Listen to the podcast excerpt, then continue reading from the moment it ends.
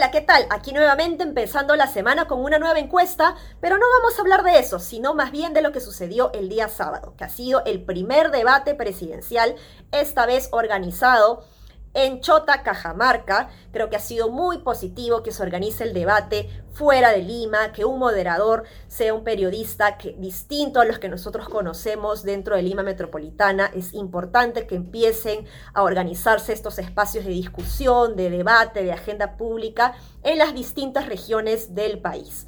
Y ahí evidentemente pues es donde se comenta justamente la frase desafortunada que ha tenido Keiko Fujimori respecto a he tenido que venir hasta aquí.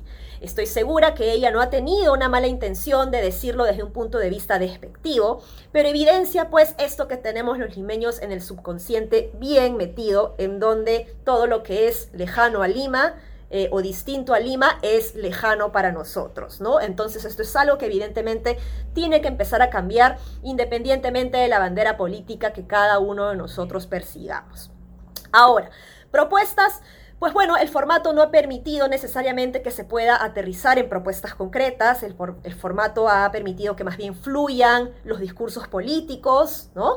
Em, pero ah, definitivamente veo a una Keiko Fujimori distinta. Creo que Keiko Fujimori está planteando ideas más populistas de los que había estado mencionando, aquellas en donde sostiene que va a dar eh, un bono a todas las em, zonas de influencias del canon y en vez de que el canon llegue al gobierno local o al gobierno regional, esto va a ser repartido a la población. Sin duda es una propuesta atractiva, pero también descabellada desde el punto de vista de la gestión pública, porque justamente ese dinero se necesita para hacer obras de infraestructura.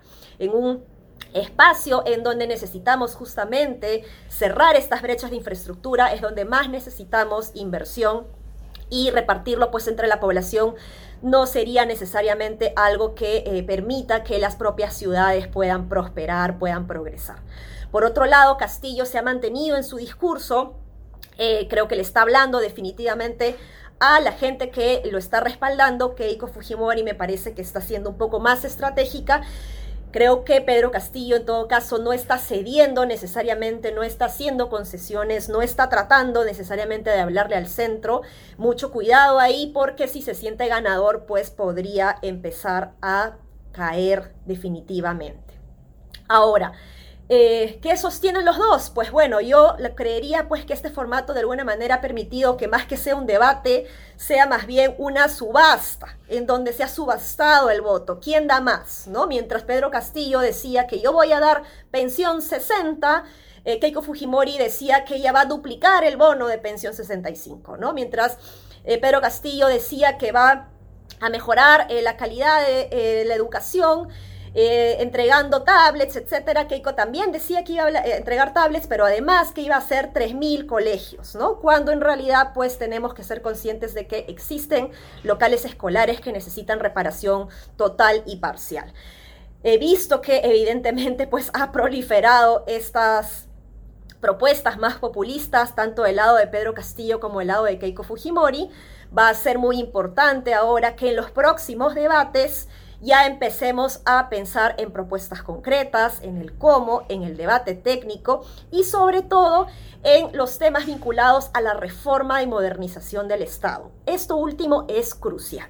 Porque si ambos van a empezar a prometer cosas que van a permitir un cambio a la, población, a la ciudadanía, al país, nada de esto se va a poder hacer si es que no se habla de cómo vamos a reformar el Estado, cómo vamos a hacer que el Estado efectivamente funcione. Tenemos a un Pedro Castillo que también me ha parecido bastante contradictorio el que proponía, por ejemplo, eh, dentro del marco de la descentralización, la creación de los gobiernos federales, ¿no? En vez de los gobiernos regionales, pero ahora el sábado lo que dijo más bien fue que si el gobierno regional no puede hacer las obras, que lo va a hacer directamente el gobierno nacional. Entonces ahí está contradiciéndose dentro de su propio discurso, ya no queda claro exactamente entonces qué es lo que quiere.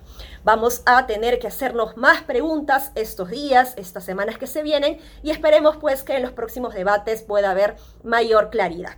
Un abrazo.